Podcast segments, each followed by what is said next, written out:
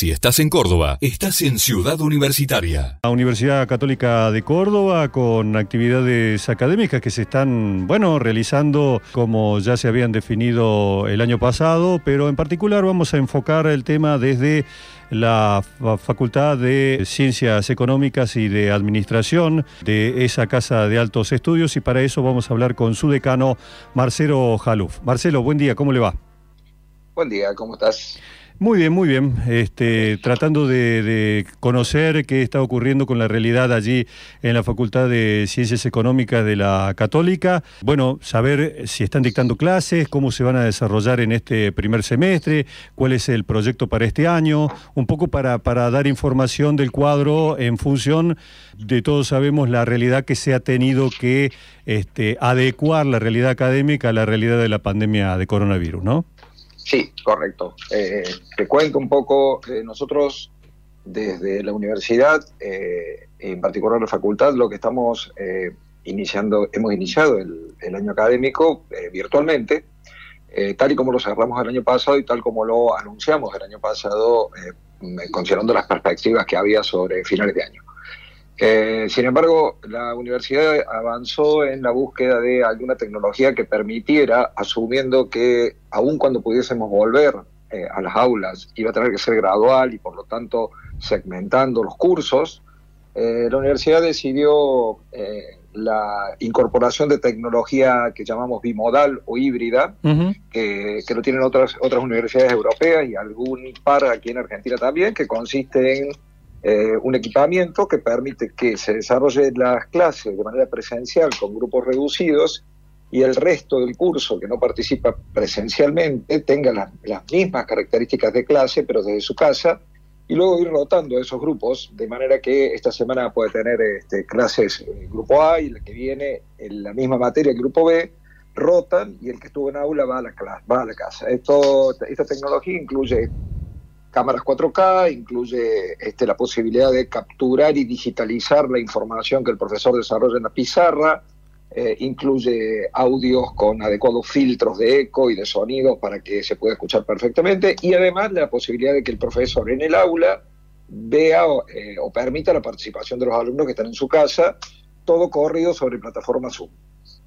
Eh, Marcelo, esto implicó una importante inversión por parte de la universidad, una adecuación y, tiene algún impacto también en la adaptación de programas, de currículas dentro de, la carrera. No, como te digo, el profesor va a desarrollar la clase como si fuera mm. presencial. De hecho, eh, hay profesores que, perdón, hay eh, universidades que han utilizado esta tecnología para que el profesor esté en el aula, aunque el alumno no esté, ningún alumno, por la convicción de que el movimiento del profesor, la utilización de la pizarra mejora la calidad de la comunicación. Y en cuanto a la inversión, la universidad este, ha hecho, está, instalando, de hecho, en este momento, en alrededor de 80 aulas en todas las unidades académicas, con lo cual es un esfuerzo considerable. Eh, con relación a, lo que se está observando en la realidad, ¿qué opinión tenés eh, respecto de, la, de, las modificaciones que se pueden establecer en el rol, en el perfil del, contador público? Bueno, eh, eso, es algo que venimos este, trabajando fuertemente. Nosotros estuvimos entre el pequeño grupo, el pequeño lote que acreditó la carrera de contador público comunicado en diciembre por seis años eh, con una modificación reciente del plan de estudio. Nosotros eh, entendemos que el contador público eh, ha dejado de ser esto que por allí tienen en mente la, sociedad en general. Nosotros estamos convencidos de que las nuevas tecnologías y los cambios en el tipo de organizaciones, no me refiero solo a empresas, sino a organizaciones en general, ha ido reperfilando este, la formación de los contadores públicos. Nosotros pivoteamos normalmente sobre cinco ejes principales. Contabilidad y auditoría, finanzas, impuestos, sistema de información y manejo de grandes volúmenes de datos y este, auxiliar de justicia, ese rol que siempre queda por este, la característica de ser este, funcionario eh, semipúblico del contador público. ¿no? y hemos diseñado nuestros programas en base a, esa, a esa convicción, a que no se trata solo del contador que está mirando eh, y generando reportes respecto del pasado, sino que participa mucho más activamente en lo que es el diseño de los sistemas que involucran la gestión de los negocios, la gestión impositiva, eh, interpreta la información que son generada por allí de manera más automática de lo que era antes y finalmente trabaja mucho sobre lo que es planificación. Hoy queremos pensar en la planificación impositiva, queremos pensar en planificación financiera y queremos ser, como que nuestros contadores sean, mejor dicho, asesores en todo lo que sea la problemática futura de las finanzas de las empresas, de las organizaciones en general, de las posiciones impositivas, de la este, propia construcción de la contabilidad. Se trata de pensar en futuro, Luis.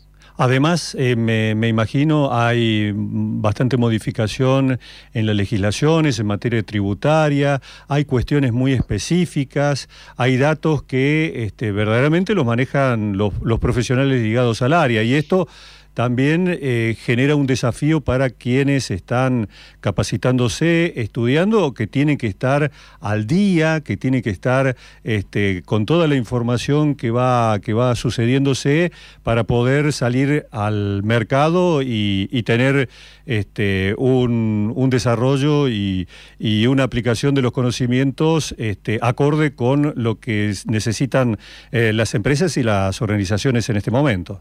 Así es, por eso te, lo planteo desde dos perspectivas, los, la dinámica de los cambios en el perfil de los contadores y en el rol de los contadores respecto de la sociedad. Uno tiene que ver con las nuevas tecnologías, que genera unos cambios, una dinámica de cambio muy intensa y que este, ha sido incorporada muy rápidamente por la profesión. Y por otro lado, los, los, cambios en los tipos organizacionales y en el modo de hacer negocios. O sea, la, la virtualización de los negocios, la, ruptura de las fronteras eh, geográficas para hacer negocio plantea todo un desafío mm, para los contadores que tenemos que aplicar la legislación y normativa vigente, pero también trabajamos proponiendo a, los organismos de control, a los organismos del Estado, a la propia legislatura, este, por dónde va la cosa, como para ir generando los ajustes eh, que permitan un adecuado control del Estado, un cumplimiento por parte de las organizaciones y un desempeño profesional adecuado respecto de esas organizaciones que requieren, como te digo, no solo la posibilidad de armar, construir la información, sino especialmente interpretarla y permitir la planificación sobre lo que será este, la cuestión impositiva, financiera, contable para las organizaciones. Marcelo, te voy a cambiar eh, el eje de lo que estamos hablando para llevarte un poco a la realidad y este, pedirte alguna reflexión en torno a lo que está pasando, ¿no? El constante incremento en los precios de los productos eh, de consumo masivo, eh, estos datos que ha arrojado esta semana el INDET con un incremento en la, en la pobreza eh, en, la población argentina. ¿Qué, medidas es atinente en este momento pensar o proyectar para el futuro la posibilidad de este, introducir algún cambio en, en algunos sistemas, control de precios en algunos productos, eh, difundir aún más lo que fue el, programa de precios cuidados. ¿Qué te parece?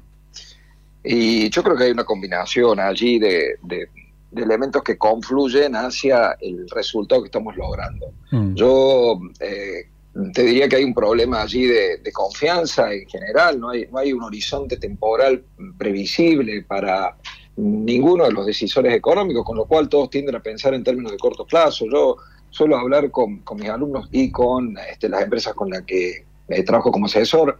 No, tiene ninguna lógica que alguien que tenga capacidad instalada no la utilice. Claro, mm. no, tiene, no tiene lógica si, si cuando lleva el producto eh, al mercado, ese mercado está en condiciones de adquirirlo.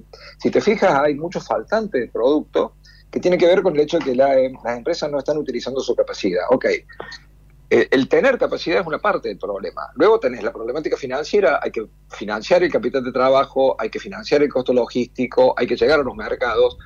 Te diría que hay un problema de confianza en primer lugar respecto de lo que plantea si hay este, la posibilidad de aumentar los controles de precio. El, el, gobierno está sugiriendo o está pensando, por lo que trasciende, más en control de costos que en control de precios, lo cual implica que ahí volvemos al rol de los contadores, que va a haber que estar trabajando fuertemente hacia el interior de las organizaciones para poder demostrar la, eh, este, las estructuras de costo. Y aquí volvemos al problema de capacidad.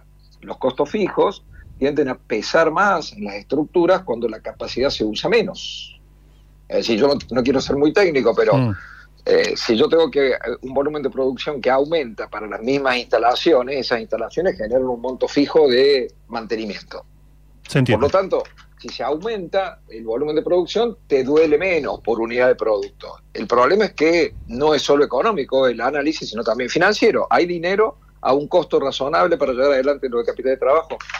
Yo, para no hacerlo muy largo, te diría que hay un problema de eh, construir confianza, hay un problema de eh, construcción de confianza que eh, cuesta, no solo por la pandemia, sino también porque la reconfiguración global en términos de los actores económicos, cómo se van a ubicar este, las, nuevas situaciones de economía y las relaciones entre los países está en, cuestión, está por definirse, y eso mm, coadyuva a que nuestra propia realidad sienta esa incertidumbre más intensamente si hubiese alguna, algún lineamiento en términos de plan económico que permitiera a las empresas hacer lo que saben, que es este, tratar de producir llevando al mercado sus productos y servicios a condiciones convenientes, con un horizonte de previsibilidad y un costo financiero razonable, podríamos ir superando esta situación. De momento, las herramientas de control, como planteaste, precios cuidados o eh, control de precios, eh, pueden funcionar en el, en, muy corto plazo, pero no va a resolver las cuestiones derivadas de la generación de pobreza.